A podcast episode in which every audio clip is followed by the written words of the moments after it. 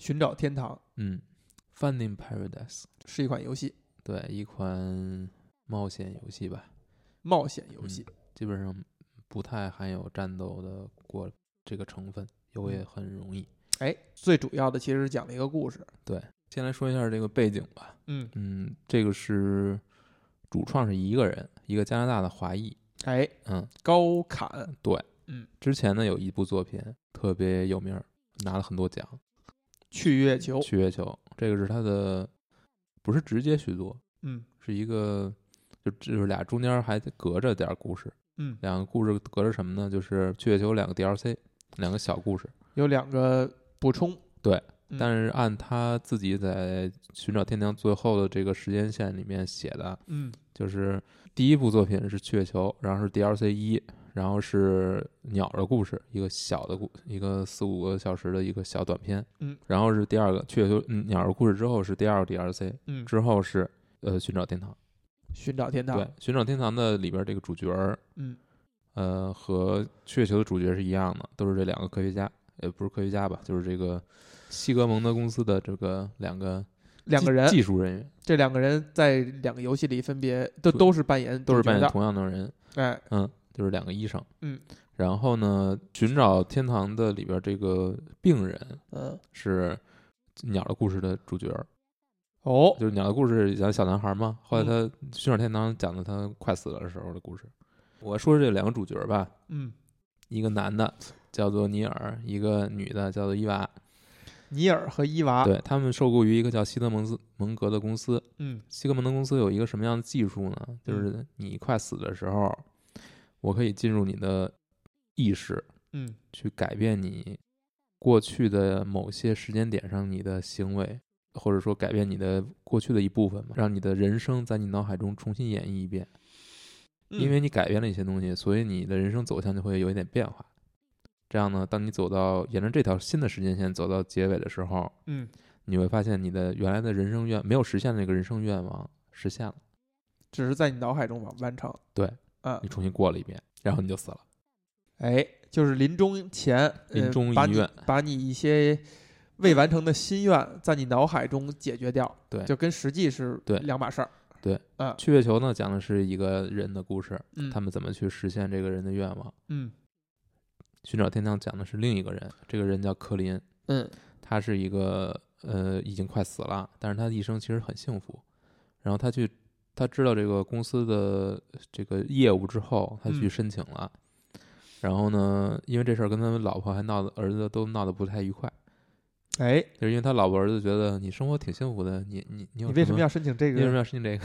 嗯，有什么事儿瞒着我们？对。嗯然后呢，他呢他自己呢申请的时候，他他也很纠结，嗯他就要求这个公司，他公司老板说说，我要求你们，呃，去帮我实，就是改变我的生活，实现我的愿望。他没说是什么，他就说，我但我希望跟我家人有关的部分不要不要碰。他自己说的。他自己说的。嗯那面这两个人就是这两个医生面临的面临的对科学家面临的嗯问题就是他不知道他他的临终遗愿到底是什么，嗯，他就要猜摸牌。嗯然后呢，他们就进入这个这个科林的意识了。他嗯是一个呃，他本身是一个退休的飞行飞行员，而是客机的。嗯，然后呢，他们按照去月球的脉络，民航的。民航的对，嗯按照去月球的脉络呢，他们会先从他最近的记忆开始，嗯寻找这个记忆里面跟他贯穿他人生的这个物品，根据这个物品不断的跳转，往他前一段记忆跳，嗯跳跳跳跳跳到最后，你就会发现一些，就发现他那个跟他这个未实现的愿望相关的一个东西，或者一个场景，或者一个人，嗯。再去改。嗯。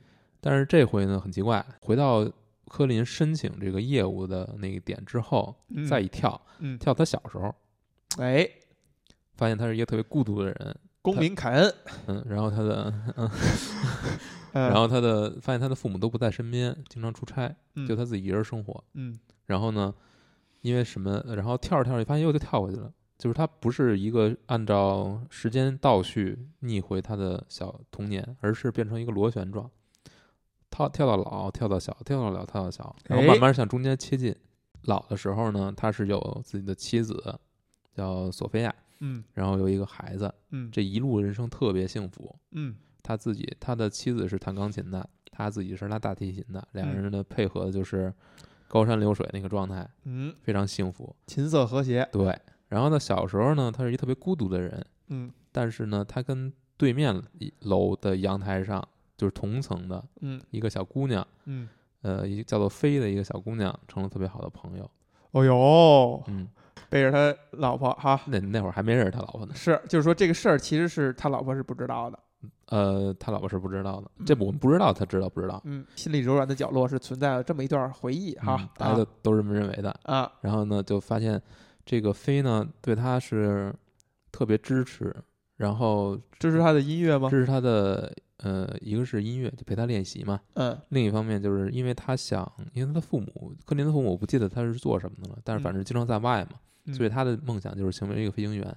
嗯但是他又无法去，他觉得无自己无法这个实现这个梦想。但嗯是那个小姑娘就不断的去去鼓励他，说总有办法的。然后这个科林最后呢，就去了一个飞行学校去打杂，打杂，慢慢慢的找找机会试飞，是吧？最后考上了。嗯就是在这儿在这个过程当中，他去慢慢的去就是实现自己嘛，嗯最后成了实现自己梦想嘛。嗯然后两段故事逐断的贴近贴近贴近，嗯你会发现在同一个时间点，嗯他是去参加一场演出，就是一参加大提琴演出嘛，他嗯。是做大提琴的嘛，嗯。演那演奏大提琴的嘛。嗯。去这个参加这个演出之前，他是跟飞告就是告一个那个就是说我要去参加了，这俩人还是一个好朋友的状态那时。然后参加演出的时候呢，就在后台碰见了索菲亚，哦，俩时间点交交叉了，但是你依然不知道是怎么回事儿，你也不知道他遗憾在哪，不知道他遗憾在哪儿，是不是或者说飞这个角色为什么一下就消失了，在后面生活中就不再存在了。然后索菲亚呢，他又跟索菲亚马上就走特别近了，没有逻辑，没有完全没有任何，所有人都觉得没有逻辑。嗯但是这时候，这个因为种种原因吧，反正就是现实，他们就脱离了这个状态，就脱就是两个医生呢就脱离了这个他的潜意识嗯出来了，然后反正经过一些事儿吧，然后最后发现很不对劲，无法理解为什么飞就消失了。嗯，他们就查说这个人是不是在当年有一个叫这个人的人发生空难啦，或者什么死了，去查这个人，去查这个人，还存不存在？对，嗯，然后就发现这个人从来没有存在过。从来没有存在过就。没这个人，所有的资料都查不到这个人。就是他们在想说，是不是把这个人的存在从科林的记忆中消消除掉，他就没有遗憾了。他就没有遗憾了。但是这时候发现，他记忆里的这个人其实是，或者说记忆里这段记忆，或者怎么样，就是嗯侵入了他们这个设备，控制了这个设备里面的整个环境，就是被被黑了。哎，然后就开始在他的各个时间段的记忆里面去找这个人，去找这个飞的存在，然后跟他去对决，用各种很奇怪的方式去对接。谁侵入了这个这个设备呢？是、呃、飞飞，就是这个，但是非要找计段记忆，嗯，自己来对决。不是他要，呃然后不是，然后两个就是科学家要两个科学家要跟飞去对决嘛，要去啊夺回这个控制权嘛。嗯为什么会被呃，那那就先不说了。嗯反正就是对决嘛，对决的时候就会这个游戏就就很奇怪嘛，就进入一些什么，要不然是格斗场景，要不然是飞行射击场景，反正一些关卡吧。嗯但最终呢，就是两个科学家夺回了这个控制权，嗯但是他们发现，在这个夺回的过程当中，首先呃，就是对这个病人造成了很大的身体的负担，他马哦上就要死了。另一个就是他们搞清楚了，呃，这个人非这个人就没有存在过，嗯，他就是科林幻想出来的一个朋友朋友，所谓的幻想出来的朋友 （imaginary friend） 是一个专门的嗯现象，是呃一种心理心理学上的现象，问题，或者不是说不是问题，就是一种心心理现象，对，吧其？实就是就是一种心理现很多人的一种心理现象，象非常多人都有，嗯。然后，但是这个现象等于现在就是这两个医生已经不知道如何完成，如何让他实现他自己的愿望了，因为也不知道他愿望是什么。他们最后做出了一个决定，就是离开这个幻境，就离开那个科林的潜意识，嗯并且把整个系统的控制权交给了飞。哦，飞最后做了一件事儿，调皮，做的一件事儿就是，他去清除了科林脑子里对于西格蒙兹公司的记忆，所有记忆，嗯就是说实现临终遗愿这个事儿对于他来说不存在了。嗯然后他最后做的一件事儿就是回到死之前的一段记忆里面，到了科科林最后生活的地方的阳台的对面，跟他见了最后一面，跟他告了个别，故事就这样啊结束了。后来你会知道，就是解开那段记忆是怎么回事呢？就是说，在他认识索菲亚之后一段时间，他是跟菲有一次告别的，就是两人来到自己应经来到一个小山坡上，经常他们以前是一起弹奏乐器，嗯然后在这个树下躺着，嗯呃，就是两人并排躺着嘛，嗯然后告他他就是克林跟自己幻想的朋友告别，然后这个飞就从此再没有在他生活中出现过，直到因为这个事件，最后他们又做了一次告别。所以从头到尾呢，也没有说清楚克林的愿望到底是什么，但哎，故事就这样结束了。这个故事的其实那个包袱那个底是是幻想朋友这个事儿，哎，对，是吧？就是很多人是有这个 幻想朋友这种心理现象的。嗯就刚才你在描述的时候，其实谈到说索菲亚是突然间就出现了，其实这个事儿没有什么很正常。很正常，嗯就是你突然间见到这个人。对。然后我听下来，我感觉就是，呃，他遇见了一个正确的人，这正确的人很好的代替了飞的角色。对。让他后半生能够有一个真实的朋友陪他度过，他就不再需要飞了，对或者说他必须要放弃飞。很幸福啊。对但是当他知道，就是点就在这儿，就是当他知道这个公司能够实现一些他的遗憾，就跟飞的离告别，对于他来说仍然是一个遗憾。他觉得他对不起他，幻想朋友这件事对他来说，并不是完全就是没有完全释怀，对于他来说，这个幻想朋友就是一个第三者，就是嗯第三是存在的，是一个存在的，嗯。是一个独立的个体，嗯。是跟他没关系的，他不带不把他视为自己的一部分，所以这个人的消失对于他来说就相当于失去了一个朋友，永远失去一个朋友。但如果就此失去了，可能就也就过去了。就如果没有这个事儿，但是他把它当做是一个遗憾，就是如果没有西格如如果没有西格蒙西格蒙德公司的这个技术，嗯，可能他就会他也不会留下遗憾，他觉得那是不可避免的。哎，但是一旦有这个技术，就不一样了。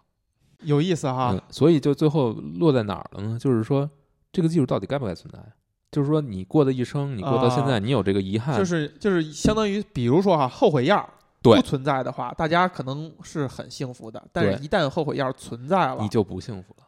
哎，你就觉得你可能会更幸福，对或者说你就不珍惜眼前的这个幸福了，对你，就有更高的欲望和追求了。然后你就发现你更不幸福了。这个公司还有这两个科学家在做的事情，是没有意义的，到底是一个好事儿，到底是好事还是还坏事坏事儿？在去月球里面是没有这层争论的。哟，呃，也不是没有，还是有有一点，嗯但是去月球那个基本上还是没有这么深，嗯，没有这么深，他没有没有反思到这个嗯这个位置。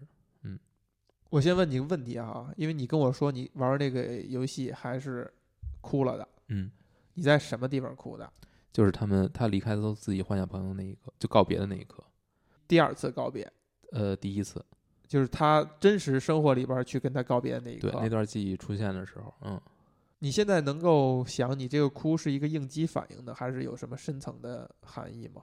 我觉得很可能就是一个应激反应。就是一个面对一个呃感动的场景的一种反应，是吗？对，呃，你说不是真要说有什么是，我我觉得没有想特别清楚，嗯，就是它到底是源于我自己个人经历的什么什么东西，我现在是没有想清楚的。嗯，嗯，但是这个环节肯定是就是非常让人你刚才在描述这个情节的时候啊，我突然间想了一下，就是我以前的哪些朋友，难难道说是我幻想出来的吗？对吧？以前我也说过，我有一个小学的时候的一个同学，关系非常好，然后后来我们就失去联系了。我现在已经有点不太相信我自己 我自己的记忆了啊。首先，你认为这个电影不这个这个游戏啊打动你的地方是什么？就让我感动到，就是真的是哭了好久的，就是那一块儿。嗯但是我现在说不太清楚为什么。而且这个故事的结尾，我其实是觉得它有点太艰深了。就是一般人可能得且绕这个弯儿呢。嗯我我觉得我也是且绕这个弯儿，我最后差不多觉得能摸，嗯差不多摸到那边儿能理解他了，就是他不是特别直接的一个作品。然后你说你理解他就是关于他对于这套设备的思考。对呃，这个是这样，就是科林这个他为什么是鸟的故事的主角？鸟的故事讲的是什么呢？就是这个小男孩儿特别孤独，嗯因为家家里人都不在，嗯但是有一天他救了一只负伤的鸟，跟这个嗯鸟成了朋友。嗯，但是你最最后他发现这个鸟是不存在的，也是幻想的。是他幻想出来的。所以这个这两个故事其实是有一个连贯关系的。但其实有一点平行宇宙嘛。嗯，就是他其实可以是幻想这个鸟，也可以是幻想另外一个朋友。对，就嗯长大一点，他可能就幻想出了一个朋友。但所以说，鸟的故事其实是对去月球呃对寻找天堂是一剧透的。这个悬念对于你是一直成立的。对我没有想那么多，因为我那会儿已经忘了去月球那个鸟的故事是它的前传了。我这我看到那个那个它那个家的形状格局有点眼熟，嗯，但是没有没有想太深。嗯，因为我不太记得鸟的故事发生了什么了，你没有把这两个角色联系在一起。我联系到一起了，嗯但是我因为我不记得鸟的故事发生了什么。啊、你认为他的临终遗愿医院是什么？刚才你提到了哈，有一点就是你觉得，还是说还是说这个游戏明文表示出来是他觉得这次告别不够彻底，或者说他觉得他还是亏欠这个飞的。我觉得他不亏不亏欠，就他们已经说的很清楚了。当时按照这个游戏是一个很完美的结局来说，他的遗愿并不是说，呃，再跟这个飞有什么瓜葛，他只是说想再见他一面，可能就这么简单。他临终遗愿就是你要怎么看嘛，就是说他是他的遗一个遗憾，但这个遗憾就让他以遗憾的形式存在，还是你一定要把它以某种方式给圆回来，让他啊就说不再遗憾。就是说，遗憾本身的这个美感，是不是你应该去享受或去接受的？就是你要不要接受这个遗憾？就是它对于你来说，它作为一个遗憾存在于你的生命里面，嗯，这件事儿本身是不是无法接受的？你觉得呢？我觉得，如果按照这个游戏所表达的，就是不得不去接受的。但对于我个人来觉来讲，嗯我是觉得如果没有这个遗憾，你后面的所有的一切也都不会存在。换言之，就是说，如果如果这两个科学家把飞给抹去了。嗯他跟索菲亚肯定也成不了，就是他未来的所有这些幸福都没有了。嗯因为如果没有飞的，没有飞的话，他他肯定不会走出这么多步了。说到这一点，我能想到，就是如果没有飞的话，因为飞是他想象出来的，他觉得特别合适的完美的朋友，他就不知道这个他的完美朋友长成什么样。他遇到索菲亚以后，他也不会很快的认出他，代替这个，呃，首先他的首先他可能就根本见不到索菲亚，是因为有飞的鼓励，他他才能走走出自己的家门，去做很多很多事情，去学飞行，去拉小拉大提琴，去参加演出，所有这些。嗯也就是说，飞是他生活中不可就是决定他人生的一个非常重要的一个存在。嗯，就虽然他是幻想出来的，但如果没有这个人，他的生活可能就会变成另一个样子，可能远不如现在。嗯，就是你幻想出来一个人，这个人帮你走出了你的舒适圈也好，还是你还是帮你克服了你恐惧的东西也好，那到底是你自己克服的呢，还是谁帮你克服的？这就是一个很有意思的点嘛，就是对呀、飞到底属于不属于对？飞到底属于不属于科林？我认为潜意识里是属于的。他在理性层面上是认识到飞的那些鼓励和作为一定是好的。我认为这个是一个，我可能之前也跟你提过，就是我我对人的一个认识。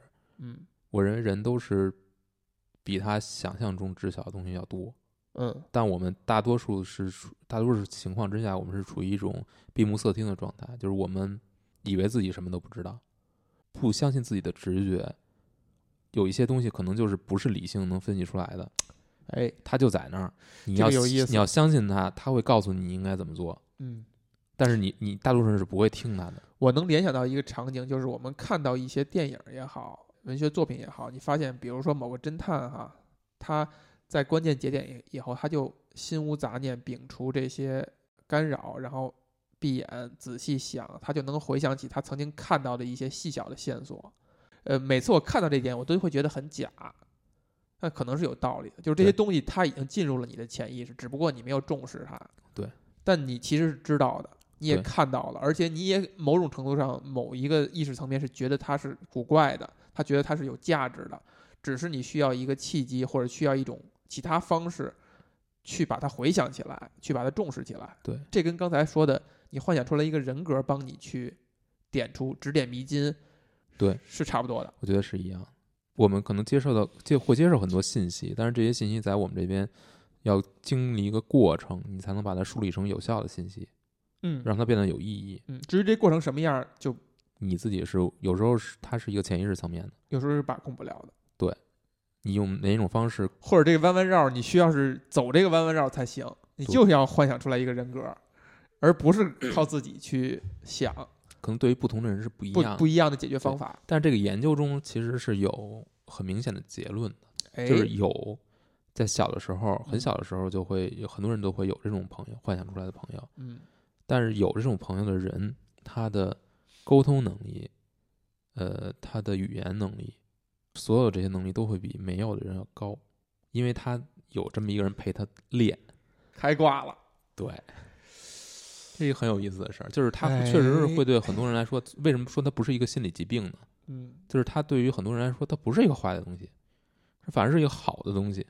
是而且很多人就是有些就是他成很多成年人，他会还会有，他会学想要学习这种方式，就为是一个自己工具，是一个技能。对来跟自己就是调节自己情绪、调节自己情感，所有什么的。有人专门就是就大家一起练习做这个。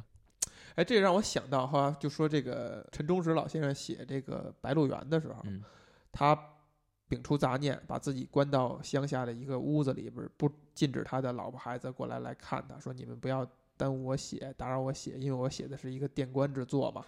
后来在访谈里边说，他最后的状态就是进入了一种，他觉得他这些人物就在屋子里走，在屋子屋子里陪着他生活，然后他再去记录下这些东西，某种程度上就是在做这样一个事儿。对，这个回到写作呢，可能就是说，他真的不是在呃一页一个字儿一个字儿的往外蹦。嗯，而他先把这东西塑造出来啊，这这就是完全说技巧层面了啊。其实我还是想回到咱们刚才说的那个那个心理层面，你提到那点可以翻译成我们的潜力，其实我们自己都不知道。对，就是我们大脑能够完成很多很多事情，可能你自己都很难控制它，你是对你大脑很难形成一个完全的驾驭和控制的。对它能够，它反而能够帮助你解决很多问题。对，但你必须要相信你自己。你不要相信它。所谓的说的说说的特别烂烂俗的，就是相信你自己。什么叫相信你自己啊？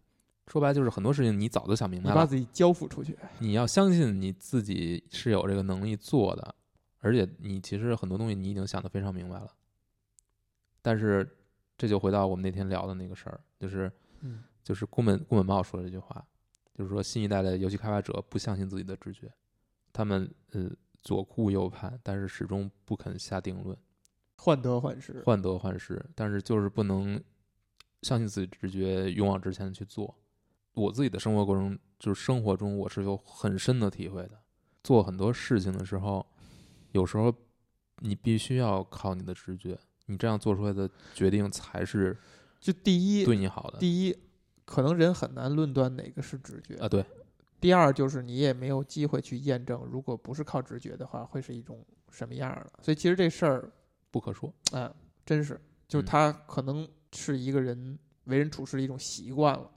但我非常相信一点，就是我们对自己的能力的开发和认知和认知是非常片面。非常非常不足的。就是嗯我们所谓的我们自己相信自己的那一套理性的东西，嗯逻辑、推理、理性的思辨能力，什么什么，所有这一些，我觉得它是有自己极限的。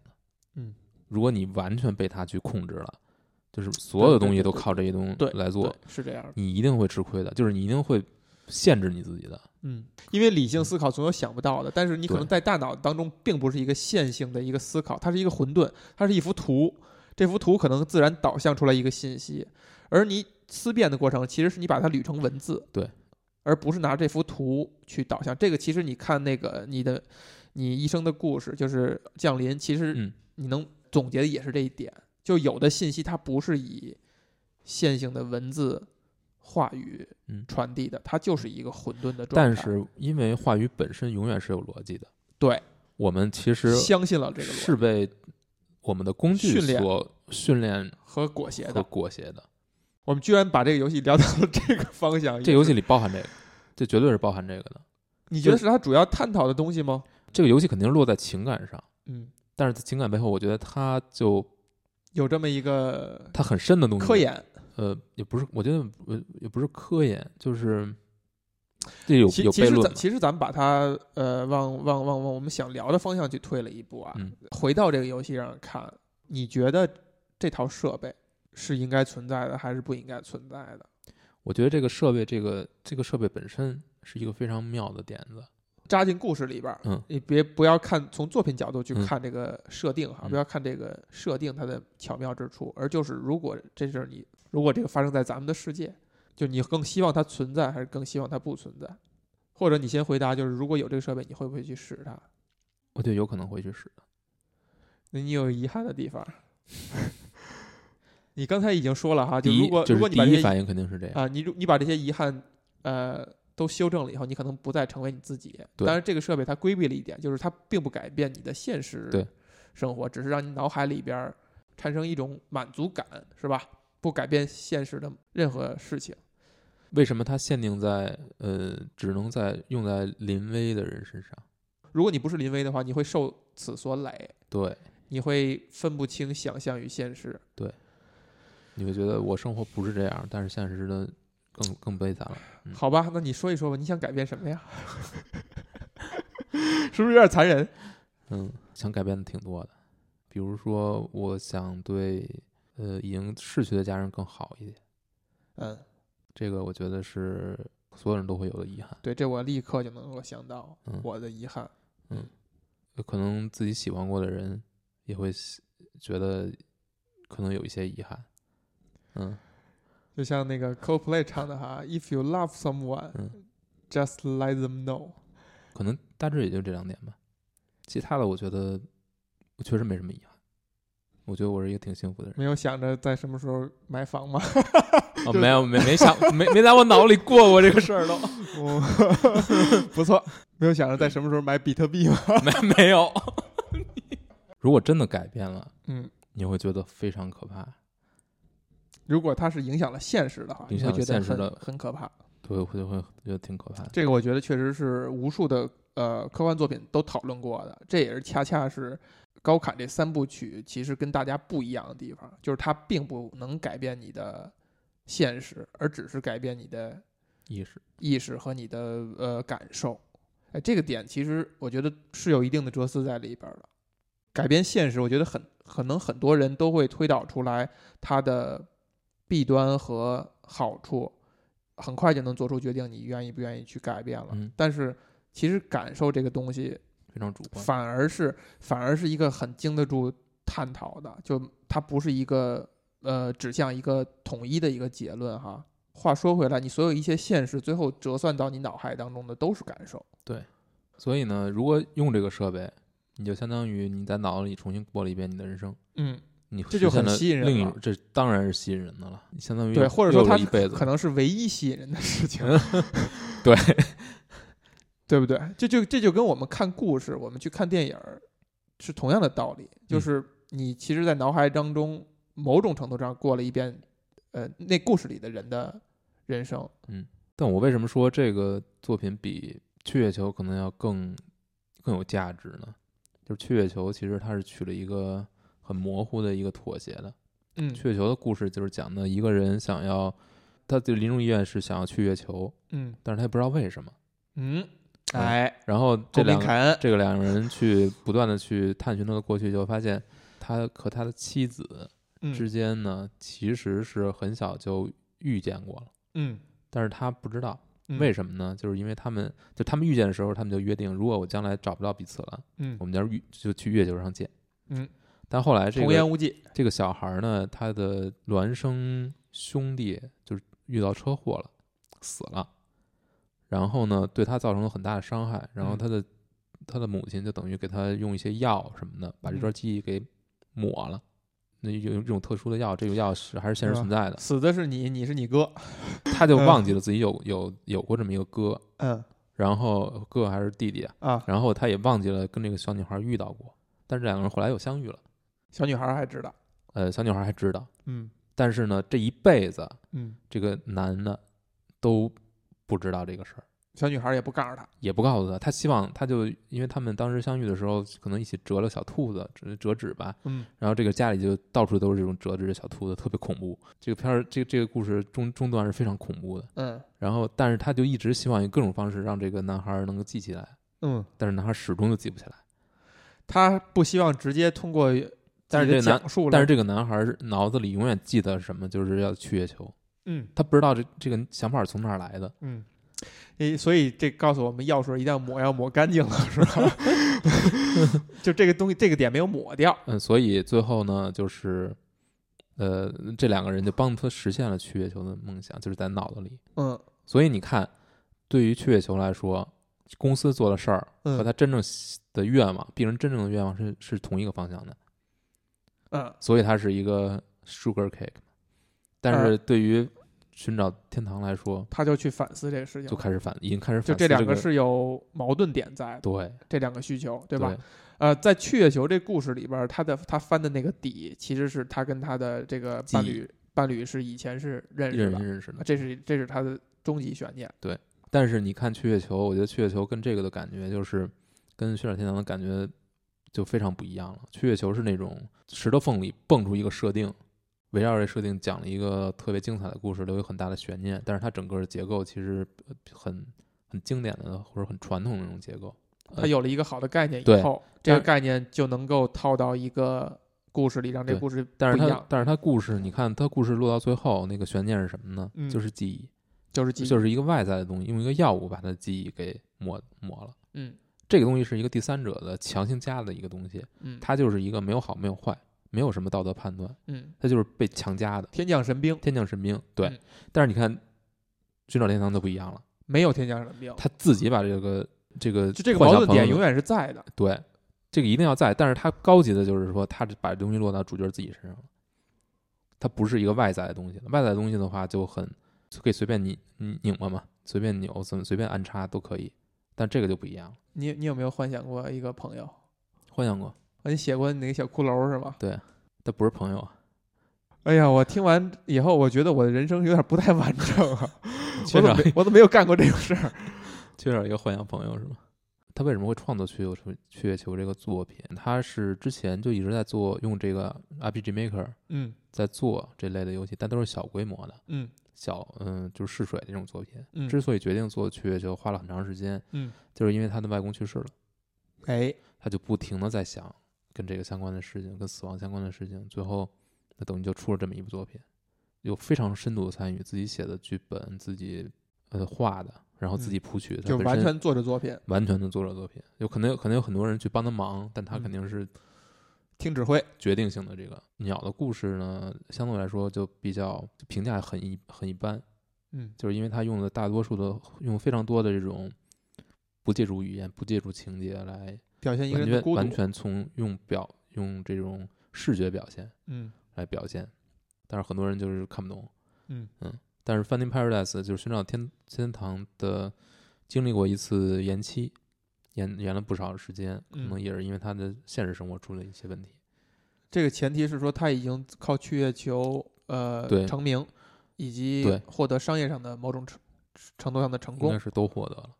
嗯寻找天堂的时候还是遇到了困难，呃，现实生活中遇到一些困难，可能不是，就可能不都不是开发过程，不是开发的困难，嗯但是开发因此受到耽搁。但是他自己说，他说现实生活的困难可能对他做游戏是有好处的，对这嗯个作品的品质是有好处的。对对艺术表达一定是有好处对，的。但是然后你看《寻找天堂》，就是你明显感觉到他是思考更深了，更沉重了。更沉重了。嗯，呃，也不是说纯重，这个故事是很美好的哈，嗯但是他带的很多东西，我觉得是他思考是很深了一步的，尤其对他自己提出的这个设定的这种反思。反思，是比第一座要强很多。比如说去月球啊，嗯这故事就是确定的，它就是嗯，没有争议的，它就是一个告诉你一个故事，它不需要你再去怀疑什么，不需要你再猜测什么的话，它可能传递的更多的是美好。确切中间也有一段，就是对围绕着如何去处理这个记忆，这两个博士，就是两个科学家是有一段争论，他们有一段冲突，嗯，就是他们有不同的看法。两难境地。嗯嗯，但是没有，但是他最后的结局是一个肯定的，是一个敲定的，就是让他们能够最终一起，就成为了工作上的同事，就是这两个主角儿嗯男女，然后一起去了月球，这是最终让这个人没有遗憾的离离世了，这是一个确定的东西。但是你看《寻找天堂》，虽然基本上你也能够视它为有一个圆满的结局吧，但是这个过程当中，这两个两个科学家对自己的行为是有一些不一样的感受的。突然让我想到啊，你觉得飞这段儿在设备里边儿被真实化的这段儿灵魂，或者说这段记忆也好，他的动机是什么？就是他为什么这要分两要种情控制这个？两种情况。第一种就是他不愿意自己的存在被抹去，嗯第二种就是他知道，如果他自己抹去，他被抹去了，柯林的生活会更，他的记忆会变得更糟糕。但是这两种就是站在不同的角度嘛。嗯第一种就是说，他有你视他独立为一个独了立人格；他有自私的这一面了。对，嗯，另一种就是他仍然还是克林，为柯林好，他仍然是克林自己，仍然是柯林他知道自己什么是对自己好的，哎，即便是他已经快死了。虽然你表面看起来他可能就是拥有自己的独立人格，他想要永远存在，嗯但是最终的结果，你看有很有可能是，还是柯林自己在潜意识下，他知道哪个什么是对自己更好的。嗯这个三部曲的发生过程当中，这个男主角就是男科学家，嗯，他的身体状况一直是在变差的，所以很游戏中的人物，人物的身体状况嗯就出现各种各样的情况。同时，他也对这个设备，他们使用的这套设备嗯进行了一些自己的改造。什么改造不知道，但如果他没有进行这个改造的话，呃，可能那个设备就不会被入侵。哎，所以呢，这一切都引向一个另一个故事，就是最后我觉得故事可能会引向这两个博士他们俩的关系，以及这个博士男博士有可能会在某一部故事里面，下一部故事里面有可能会出现，会面临死亡。嗯，所以他就会更感同身受的理解这套设备了，对，但是他慢慢的走向那一点，对这是一个一开始去月球里面就已经有铺垫了，嗯。所以我觉得他后面这个可能才是杀手锏，嗯，就会更催泪的，因为你已经陪着这两个人经历了两部游戏了，哎，非常期待。你却期待一个催泪的东西，我觉得能让我流泪的现在就没那么，已经很少了，就不真就是 还是很多的，像对吧？你看岁月点点滴滴都可以，不不，这这一点点一点点啊，但不是那个是澎湃而出，真的是无就无法控制的。我觉得玩儿看这个就《驯天堂》看到那那一幕真的是无法控制，嗯你也不知道怎么就是音乐还是说这个剧情还是什么，就是你完全无无法解释的，你用你自己的理性的这一套嗯，没法解释为什么你就被打动。你觉得这他这几部作品里边儿有没有一个核心的一个基因在？排除那些表面上的啊，比如说这个这个设定，还有人物，啊我觉得可能就要追溯，还是追溯到他的创作动机上，就是对生死的思考。对这是贯穿始终的。鸟的故事可没有啊，所以其实鸟的故事跟另外两个是有，有还是有的。鸟的故事它讲的其实也是这个鸟嘛，这鸟儿占了很重要的一个，但是鸟的故事跟他这套设备没关系。对，嗯，它是更多的是为这个人物围绕这个人物柯林这个人物做的铺垫了一一个前传。一个前传。对，他都已经做了去月球，他为什么还要做一鸟的故事呢？鸟的故事我觉得是他一种探索，就是里面用了很多的图形化讲解，图形化，他他想他想摒弃文字，他想摒弃文字，结果他发现失败了。我觉得是失败的。嗯所以你看他在《寻找天堂》里面，他还是用回了去月球的那些基本的结构。我发现做游戏的人最后都是想摒弃文字的嗯，他在探索的时候都会这么去想，最后可能某种程度上的妥协，或者就不是问题就是说，他现在这一脉的游戏，它是跟文字很难去脱开的，因为你要讲的故事太复杂了，所以才探索嘛。如果是一个明显明显你能看到解决方案的话，那就不是探索了。对我觉得是在一个限度吧，因为你看，嗯，《寻找天堂》的很多事情他没有说清楚，他没有落在文字上。比如说科林的遗愿到底是什么，始终没有说，你到最后也没有说，嗯，他是不是实现了？他不是像去月球那样，是就是去月球了。不，这个嗯这个跟他摒弃文字是两两方面，这个是属于艺术留白，嗯，创作留白，他不要把这东西点出来讲明或者呃给一个结论，它是一种留白而已，跟他用去语言化的去表现故事是两回事儿嘛。我觉得留白留到最后就是去语言，你这个说法倒很有意思哈。嗯但是就是他要，我觉得是要有一个平衡的，而且他这一脉故事是非常依赖语言的。又回到了那个问题啊，这个游戏是其实是用游戏的载体给你讲了一个故事，就是它有没有，它有没有是不是独独特性定要用游戏？嗯，独占性、独特性。我给你举个例子哈，呃，游戏界的吧，一个朋友，他说他玩完去月球以后特别感动，他立刻去写信联系高侃，他希望能把他的影视版权买下来，出多少钱都可以，就你开价，我都愿意买。高凯没有回复他啊，我因为我觉得可能很多人都会这样试图这样去做，但是你看看我这个游戏界的朋友的他的这个行为，呃，首先他不是一个一定要做游戏、一定很热爱游戏的人，他把他只是恰巧用游戏当做了他的一个，当做他做事儿的一个载体，但他会想到这个东西是可以直接用影视来表达的，你觉得可以吗？去月球，肯定是可以的，嗯，那效果肯定是不只用游戏所带来的不一样的那一部分东西是什么？永恒的话题。对，你喜欢的游戏大量的都是这种强情节的、强情节、强人物的。嗯，所以为什么它必须是游戏？还是说，如果同样的东西、同样的故事、同样的人物，已经有一部电影或者一部剧集或者一部小说可以完成了，其实在你看来是可以替代的，只是他没有，恰巧没有，恰巧是这个会讲这么会讲故事的人，他恰巧去做了一款游戏而已。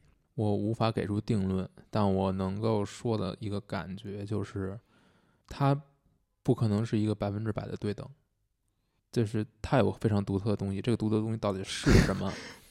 就是他妈问就问的，在问这个呢吗？是啊，是吧我？重复一下问题。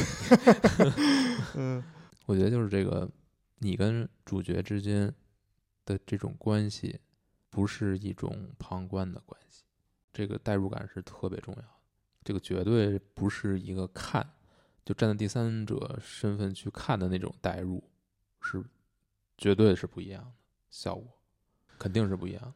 但嗯，为什么不一样？就是一个不，这个这个问这个东西我就不能同意了嗯，啊，因为其实你看电影、看书也好，都有某种程度上的代入。有有，我说当当然，这个代入的程度可能多少还是有点区别的哈。我其实想到了一点，就是其实就是你的这种把控，这种把控最少最少你也是可以暂停的，而感觉上看影视作品和看书的那个暂停，没有游戏的这个暂停那么有合理那么有驾驭感，就是或者它呃会对合理，就是它是一个它是一个明摆着存在的。我觉得我们谈的还不是一个东西。你说这个我同意，嗯，但是他就从来没进过我的脑子。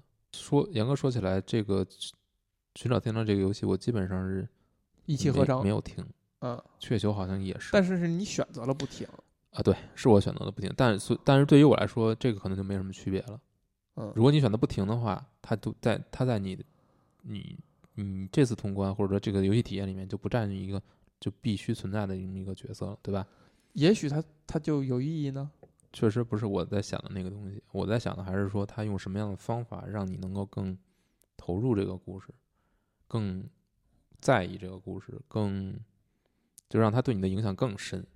我觉得这个是他可能影视有有可能做不到的，就是可能就是很简单的，就是让你去参与这个这这条这条思路就是太寻常了。我知道，但是他没有被想，他没有没被被想明白没有被言说的非常清楚，就是是为什么呀？你说你在这个里边，你到底做了什么？你到底没有战斗，你就是到处去就走走动，摁空格，然后你去你去发现各种各样的东西，发现这个是你自你己觉得是你自己干的，你觉得是你自己干的。嗯，它比你只用眼睛看要更有主动性。但这个故事可是没有分支剧情，没有多线选择的。对你所有东西都是你你去选择按照他的方式去，就是你只多了这么一点儿点儿的主动的感觉，只多这么一点点，你的代入感就不一样，就是不一样。它跟你嗯你看游戏，把这个游戏别人玩儿，你看一遍，那绝对是不一样的。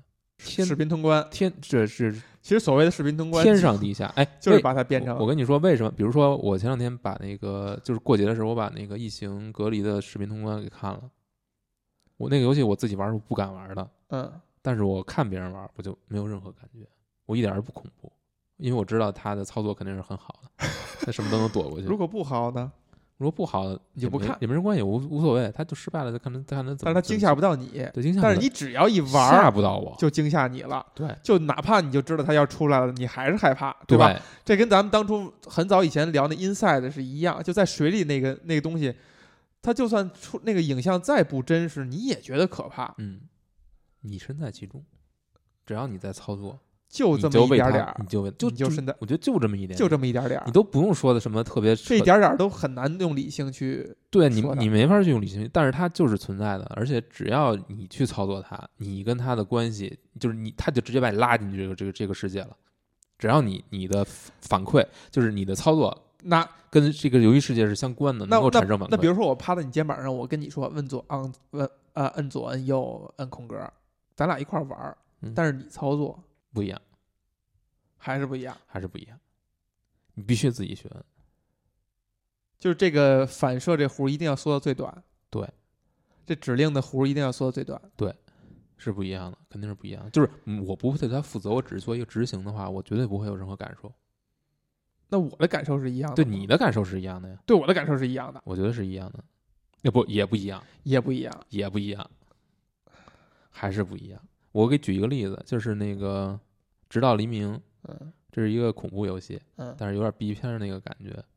我是我是跟我姐一起玩的，嗯我让她来做判断，我来做执行，我所有什么 QTE 什么都是我来操作，但是最终选择怎么走，去哪条路是她来选的。你就不害怕？我不害怕，她可能也不害怕哇，这个太有意思了啊！嗯你想想为什么？不都 隔都等一下等一下隔都隔着一层这还有一个因素是有一个人陪着你，啊？对，是这个因素可能起了一个很大的作用。就是自己看恐怖片儿跟一跟几个人一块儿看还是不太一样的。对，但是就这么说吧，就嗯比如说玩 PT，呃 PT 你知道吗？对呀，对就你也是一帮人对，我们一帮人玩儿，要互相壮胆儿嘛，是不是？然后一帮人吓得半死，这个这对跟作品有关，那就跟自己去玩儿，那可能吓得就吓整死了，那真的就是吓死了。刚才我们说的就是说，通过一个人来执行，就是隔是对两个人来说都隔着一层。对于操作那个人来说，判断不是自己下的，他不为不为结果负嗯责。